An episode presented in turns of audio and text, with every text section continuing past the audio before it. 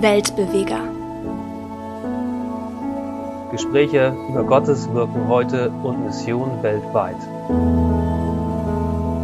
Herzlich willkommen, liebe Missionsbegeisterten da draußen. Ich begrüße euch zu einer neuen Folge von Weltbeweger, dem Podcast der Allianzmission. Hier berichten wir über Gottes Wirken weltweit und Mission heute.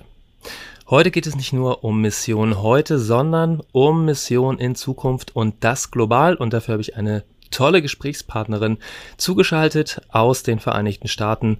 Dr. Gina Solo ist heute mit hier im äh, Gespräch und das Gespräch werde ich mit ihr auf Englisch führen.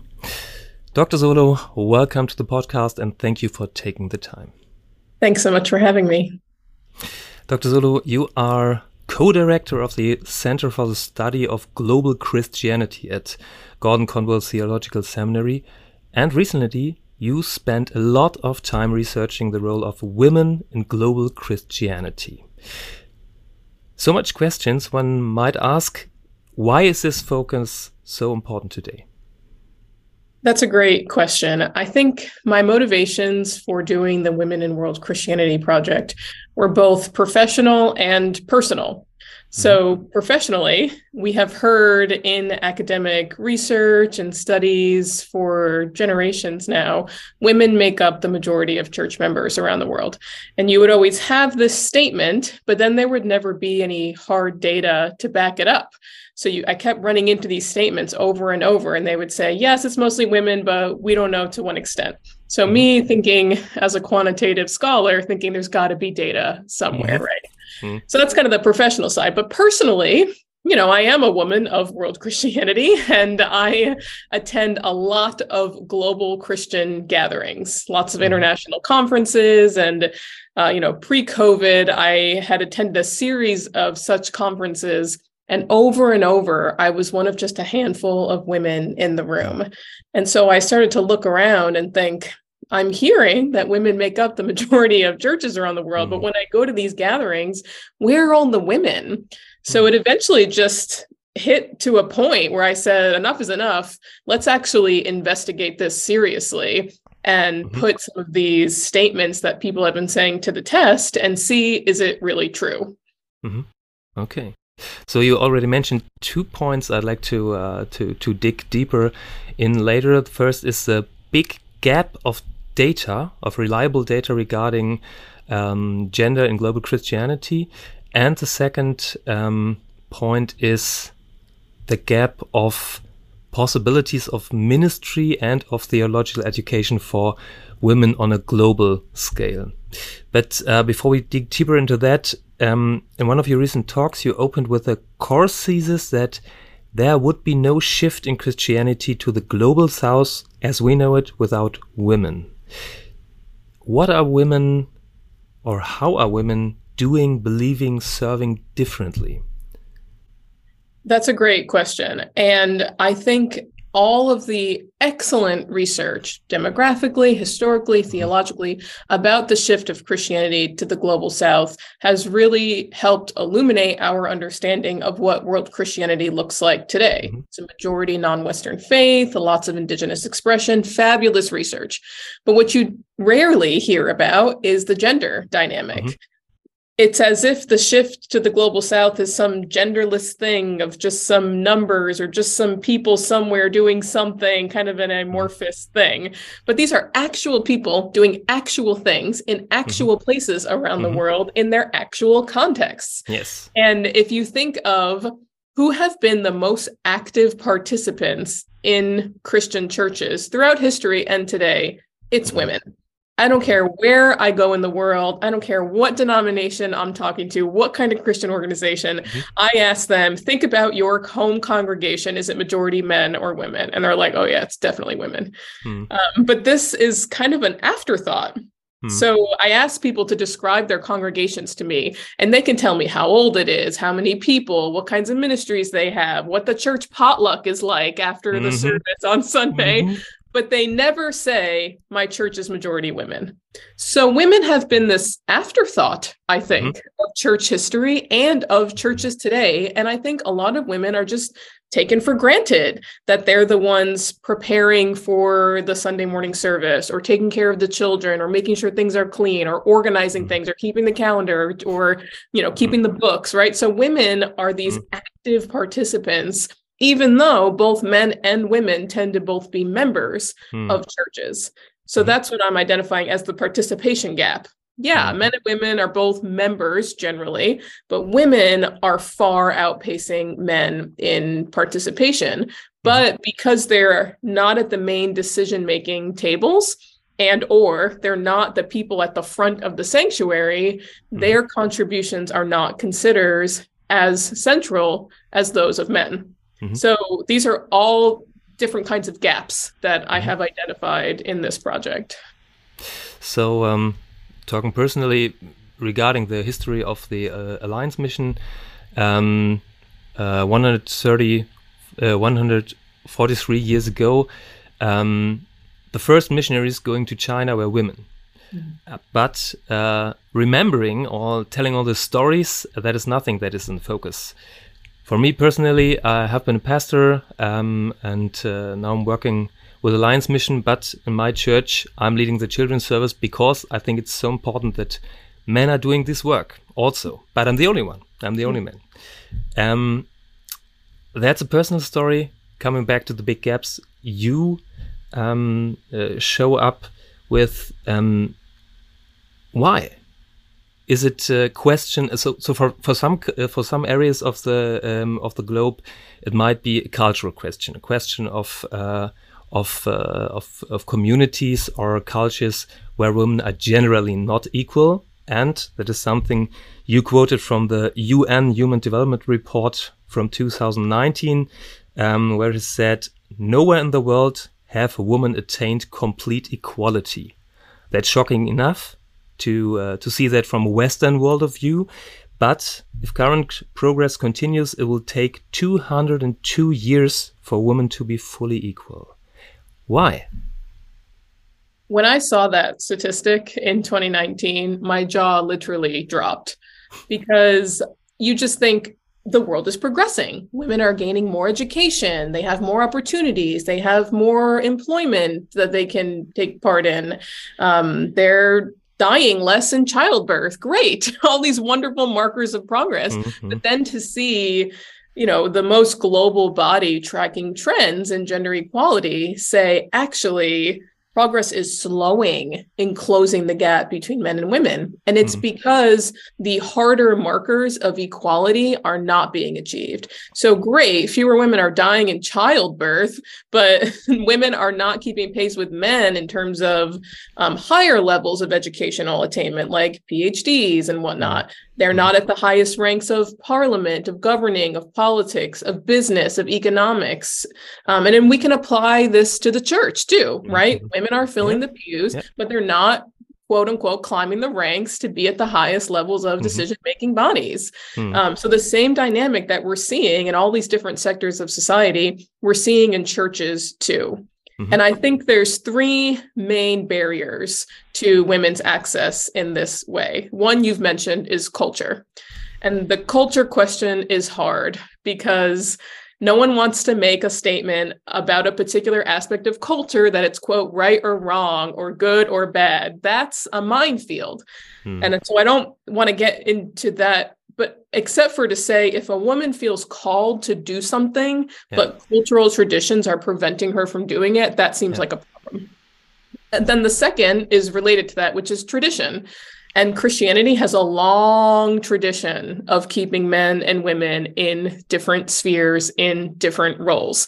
So a mm-hmm. lot of churches just kind of lean back on tradition and say, this is the way we've always done it. Women mm-hmm. have never complained about not being able to do XYZ before. Why do we have to change? I think a lot of churches have a very glacial rate of change when it comes to some of these issues.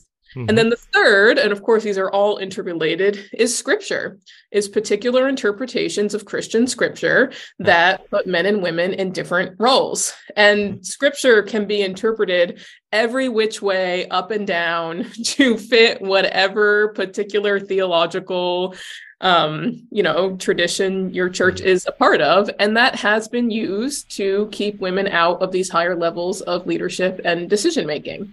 So between culture, tradition, and scripture, it's no wonder that women um, are having trouble filling this gender gap. Okay, so let's ask what are we missing?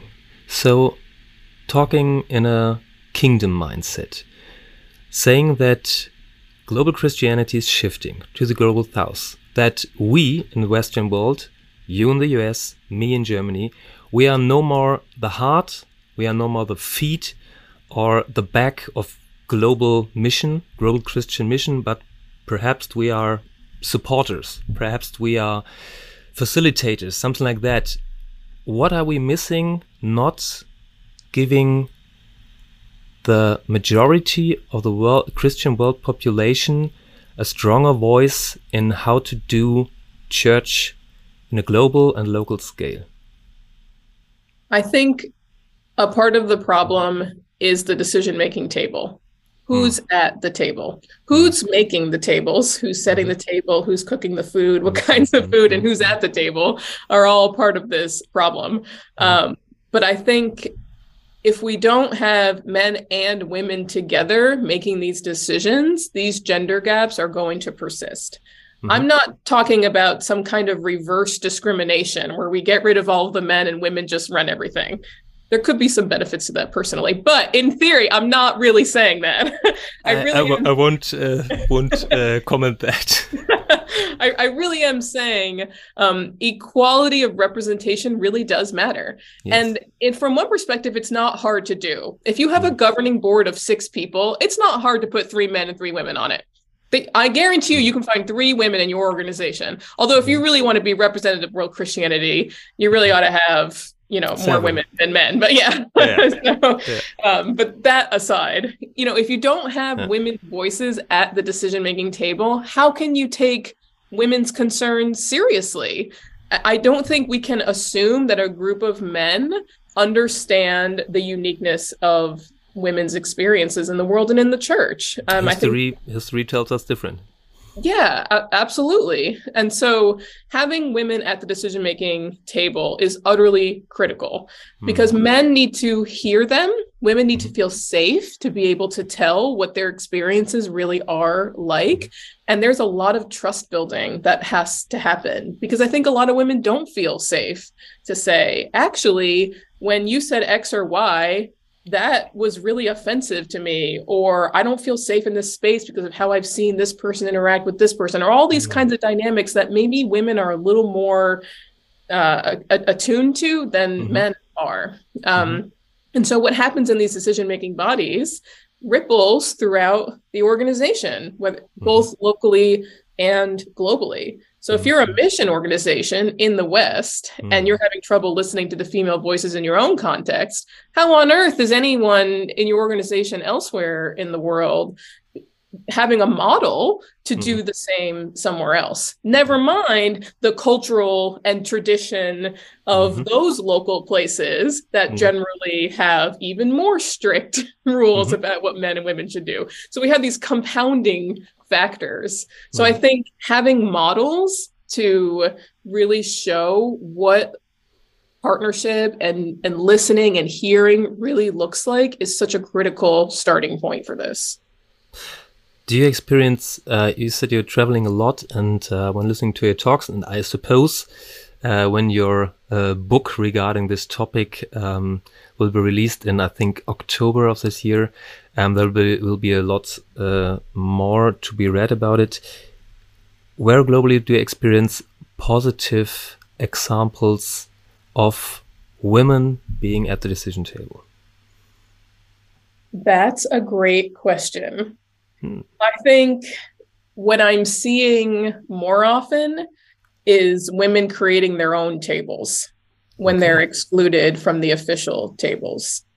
Mm-hmm. Right. So, why historically has mission been majority women? Right? So Dana Robert estimated the 19th century American missionary movement two thirds female. Why? Well, because they were excluded from pastoral leadership opportunities in their home churches, hmm. but they were allowed to do all the same functions of a pastor overseas that they weren't yes. allowed to do, which is both sexist yes. and racist, frankly.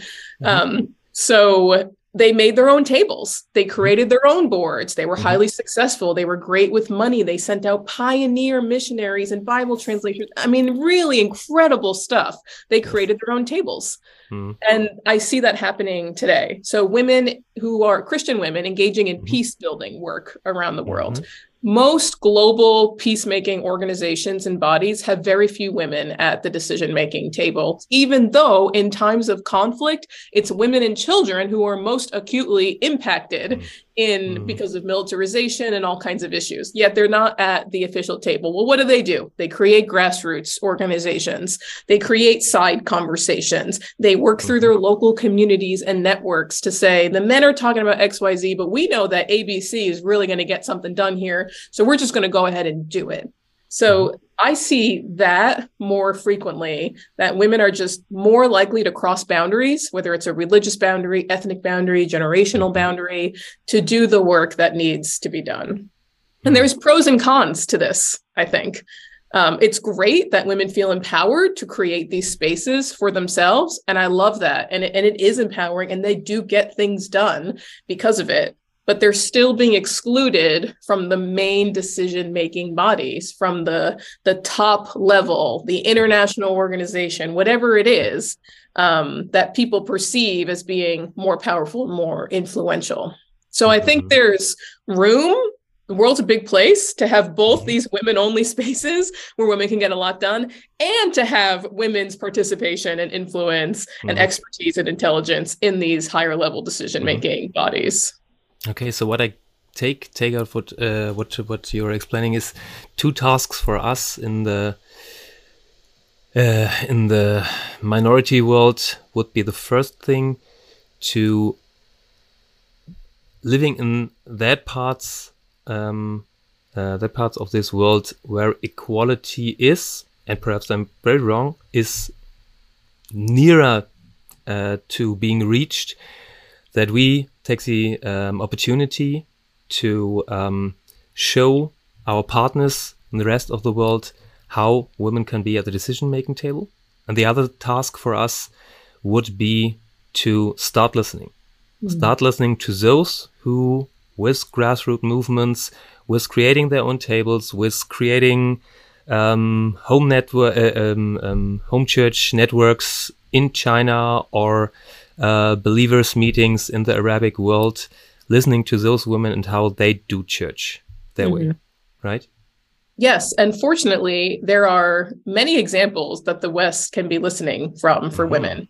So, the Circle of Concerned African Women Theologians, these are powerhouse women theologizing and serving as activists and thinking about the next generation, making explicit connections between gender rights, biblical studies, theological reflection, climate crisis, peace building, you name it. I mean, this is holistic Christian life and mm-hmm. experience. And so, we need Western Christians to be reading the theology from the circle mm-hmm. from PANAAWTM of um, Pacific Islander, Asian, Asian American women. Like they're creating spaces to theologize, to support one another. They're producing materials that really ought to be read by mm-hmm. the rest of us. And mm-hmm. I think in theological education in the West, there's not a lot of space for those voices still there's still a lot of work that needs to be done. So the work of PANAAWTM, the work of the circle should be core to our theological reflection in the world today of what it means to be part of this global Christian community, not mm. marginal or not mm. absent, surely. this mm. material should be core if we really want to be global Christians. Hmm. Talking of generations, you mentioned that. Do you um, in your researches, do you notice generational differences in, in the attitude towards women's role in Christianity, particularly among younger believers, those we call Generation Z? Yeah, I think we are seeing a greater push towards equality mm -hmm. um, in the sense that they it's just natural for them to want to see men and women working together right mm-hmm. um, but i think there's a frustration generationally also mm-hmm. where every generation of women feels like they're they have to fight the same battles over and mm-hmm. over again um, you know so my i'm a millennial but my boomer parents had to fight for things that i feel like i'm still fighting for um, mm-hmm. and i have you know daughters who are teenagers and i feel like are they going to have to fight the same things that i'm fighting now so there's mm-hmm. this this this gender equality fatigue you know i'm doing my best to fight the fights so that my daughters don't have to but i have mm-hmm. this sinking feeling that they're going to have to either fight a different set of battles maybe um, or maybe they're going to keep fighting the battles that i'm fighting now because mm. again of this glacial rate of change. It might take more than two or three generations to get to the vision of what I hope this could be. Um, and I don't know if I'm going to see it in my lifetime or my children's lifetime. Hmm. Glacial rate. I like that uh, expression. Yeah. I wanted to ask you what shifts uh, needed to be done to let your daughters experience uh, gender equality, uh, gender equality within their lifetimes, but um, I guess you already answered that it might possibly be that they won't experience it in, in their lifetimes, and we already pointed some steps out towards uh, equality. Something about you, um, uh, hearing talks from you, reading about you, I was fascinated, fascinated that. Um, on the one hand side, you're the co-editor of the World Christian Database. You are globally conducting research. You seem to love numbers, hard facts, as you said. But in your talks, you are also invest to show what you call the human face of statistics.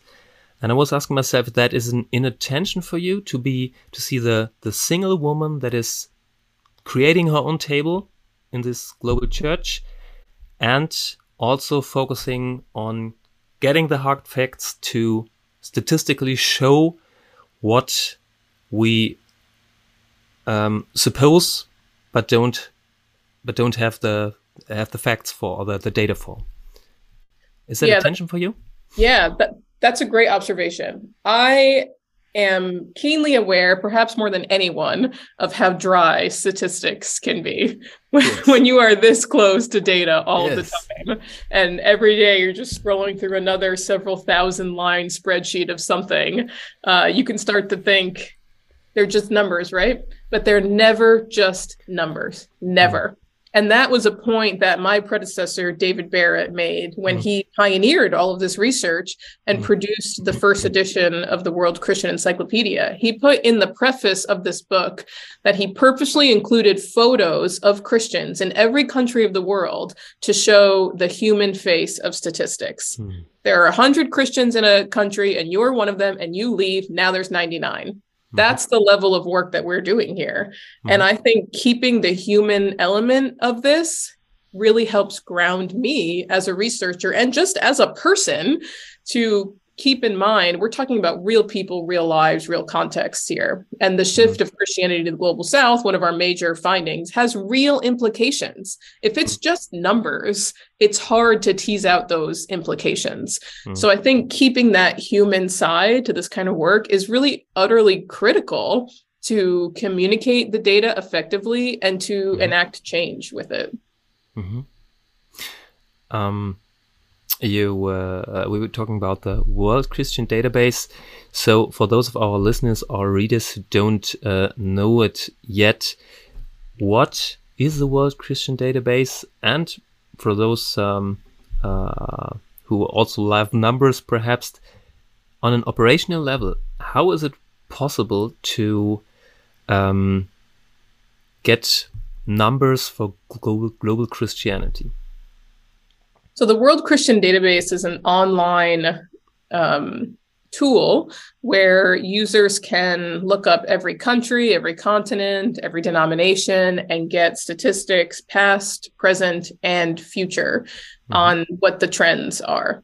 Mm-hmm. And there are three major sources of data in, in the World Christian Database. So the first is government censuses. So that's where we get um, information where a religion question is asked. We can get religion data from there, ethnicity data, language data. So most countries are asking information about all of their constituents every five or 10 years. Mm-hmm. The next is social scientific surveys and polls. So we track pretty closely with the social science world to see what kinds of questions are they asking about religious belief and practice that can help us kind of fill out our understanding of how religion is changing around the world? Mm-hmm. and for the western world there's a ton of research about secularization. What is the rate of secularization? What causes secularization? How do people switch from religion to non-religion? In what order? What do they drop first? So on and so mm-hmm. forth. I mean, we have overanalyzed this in a in a way that's helpful um, there's a lot of information out there. So we gather all of that. But then the third piece of information is data from religious communities themselves. Mm-hmm. And that's what sets us apart somewhat from other social scientists of religion is that we think religious people actually know how to count. Mm-hmm. And so Christian churches and networks and denominations, I mean, I was just looking at some before we had our conversation. There are statistical reports and online databases and longitudinal analyses and they're producing lots and lots of information and you can see the trend lines through there so we're gathering all of this kinds of information we're triangulating it we're weighing the sources to come up with our best estimates for affiliation to every religion and every country of the world and then within christianity down to the denominational level so that we can tell you with some level of confidence how many Methodists are in every country, how many Pentecostals, how many Lutherans, so on and so forth. So that's really the core of who we are and what we do at the Center for the Study of Global Christianity. Sounds like uh, you have to read kind of whole library each day. Pretty much. okay. So yeah. H- how big is the team? So shockingly, our full time team is only three people. Um, it's myself, my co-director Todd Johnson, and we have a database analyst Peter Crossing who lives in Australia. And then we have a team of part-time research assistants who are doing all that scraping for us. And then mm-hmm. Dr. Johnson and I are doing the analytical level. But an important piece of this work is it's not just a group of people in Boston figuring out how many people affiliate to every religion in every mm-hmm. country. We're constantly talking to our conversation partners around the world. I mean, hundreds of people for the World Christian Encyclopedia, I emailed a Christian in every single country of the world. There's 237 countries, asking them, Will you read this article? What do you think of these data? What are we missing? What should we be highlighting? So mm-hmm. we really are trying to undertake global Christian research, not just tell everyone around the world what we think from our specific location. Mm-hmm. Okay, so talking about a half an hour with you means that um, perhaps the 12 uh, the the numbers for 12 countries in the world will be less sharpened in the database right? I don't think so. I'll i'll make up for it. Okay. Okay. So um the BBC named you one of the 100 most inspiring and influential women in the year 2019. That is uh, kind of an impressive uh, thing to be done.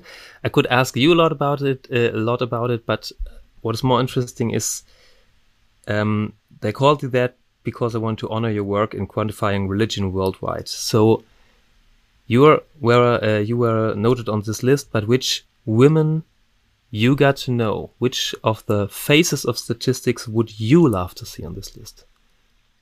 That's a great question. Um, when I wrote my book on women in world Christianity, in the acknowledgments section, I dedicated the book to all of the unnamed women in world mm-hmm. Christianity who are overlooked, underpaid, underacknowledged, and yet working tirelessly for the sake of their Christian mm. communities, their families, their societies to ensure a future for them.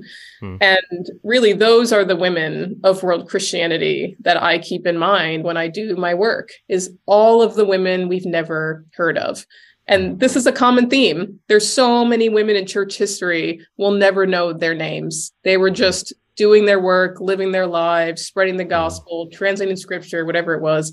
All of the indigenous Bible women will never mm-hmm. know their names in Southeast Asia and Sub Saharan Africa, who literally caused the shift of Christianity to the global south in their local communities. We'll never know their names. So those are the women. Those are the 100 most inspiring and influential women of world Christianity is all the women we don't know. Okay. So it's up to us to tell their stories where possible. Yeah, and I think there's a lot of interest and a lot of space to start telling these women's stories. Let's identify these women. Let's celebrate them. Let's have them tell their stories. Let's do oral histories of people's mothers and grandmothers and aunts and cousins and sisters. Let's tell their stories. Let's get them into the Dictionary of African Christian Biography. Let's have African women tell the stories of their communities and let's get them recorded in a way that in 50, 100 years, no one like me is is saying this anymore. we could say, oh, we never used to know their names, but now we do. And look at all these incredible women that we can celebrate and can help kind of push us forward in, into the future. That's that's the goal that's the vision and there are people who want to do that they're looking for the tools and the resources to mm. to do that work um, but i see more and more of that which is really encouraging hmm. Hmm. i think that is uh, something i love most being um, being fortunate in uh, being allowed to telling the hope stories of people um, experiencing God, experiencing Him working through them in their communities globally, and to make that uh, make that uh, accessible, understandable, um, and uh, yeah, also a big hope for those reading it. We, we recently had a small, small, small book regarding to use um, with uh, 100 stories of hope because I think that is what mission is about. It's about the single stories. And I got the impression that perhaps the next book you're writing might be something like the uh, 100 most inspiring and influential women of 2030 perhaps. I don't don't know how, when you're finished with your book. Um,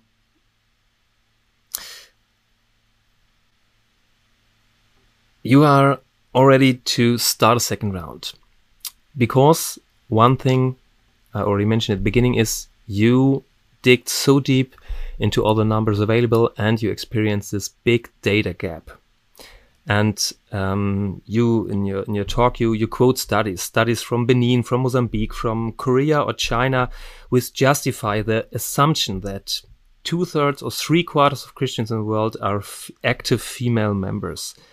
Um, what will be the second round in the Woman in World Christianity project about? What are your expectations and hopes for it?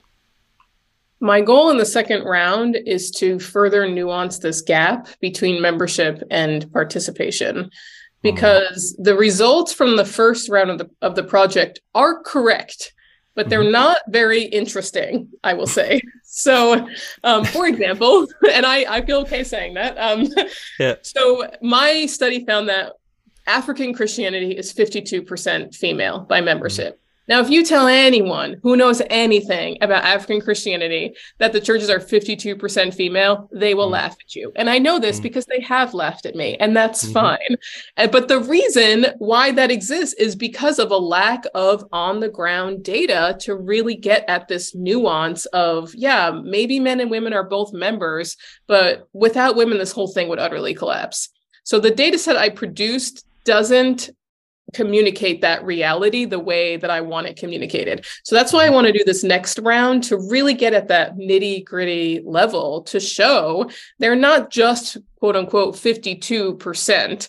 One, there's probably more data out there that I can find to, to get at these mm. higher numbers. But two, it's the participation piece how can we show that women are showing up more, that they self-identify as religious more, that they mm. pray more, that their that their whole lives in the sense revolve around this religious community in a way that's just not true for men. So this is the reality that I really want to tease out in the next the next part of the of the project so that we can say using the highest levels of social scientific data and methods i did the thing um, you know i replicated the pew research center study global christianity is 52% female great. Mm-hmm. but from this other perspective this is where you really see world christianity as a woman's movement. So i want to be able to have both sides of the data to really illuminate the global situation better.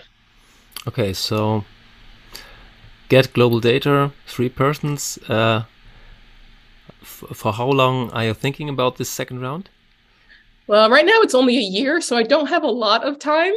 Um, but between the end of the first round and beginning the second round, I'm getting tons of stuff coming across okay. my every single day. Mm-hmm. No matter what I'm looking at, people are now sending me things because they're hearing me talk about this project more. They're telling me more stories. I'm seeing more studies. So I've been collecting a lot of information over the last few years that will feed into the second part of this. But I do have some pretty lofty goals for the next year. Uh, so a year from now, hopefully, I will have some more interesting findings on world mm-hmm. Christianity as a women's movement well, I guess uh, the findings represented us today were already pretty impressive and uh, very interesting. Thank you very much. Um, directing to toward the end of our conversation, um, your heart is showing the personal face uh, of statistics, telling stories of hope. Um, for you personally, where and how do you experience God working this with this vast and complex statistics? When I see people living out what they feel called to do, mm. that's where I see God. Mm. I see God in reason and personal experience, in mm-hmm. people flourishing and being fulfilled and saying, hey i saw this issue and i came with solution and i want to solve it. Or i feel like i really have the gifts of leadership and mm. you know want to serve in this way. Um, and when i see people living out and acting in ways that they are just so clearly created to be and to do and to serve I mean, what is more beautiful than that when you see people flourishing for the sake of others, mm-hmm. right? And that's what we see in global Christianity is this constant reaching out towards others and trying to improve society and trying to strengthen families and, and communities. And um, that's that's one of the things that keeps me going in this work despite the data gaps and the discouraging data and what how how difficult it can be it's the people who are pushing mm-hmm. through all of that mm-hmm. noise to do mm-hmm. the thing they know they've been gifted to do that's a beautiful thing thank you there would be so much more to be told or asked for all, all our listeners and readers um, i'll put um, the uh, link to your talks on YouTube in the show notes, as well as a link to your book that will be released in October. So, who wants to dig deeper into this topic has the ability to do so. We always finish our podcast with the uh, hardest uh, task. This is uh, to finish with one sentence. Which one sentence would you like to share with our readers and listeners, both female and male? One sentence. That is very difficult. Ah it's already passed. No my one sentence is that context matters. Danke für Ihr Interesse und dass Sie so Teil von Gottes weltweiter Mission sind.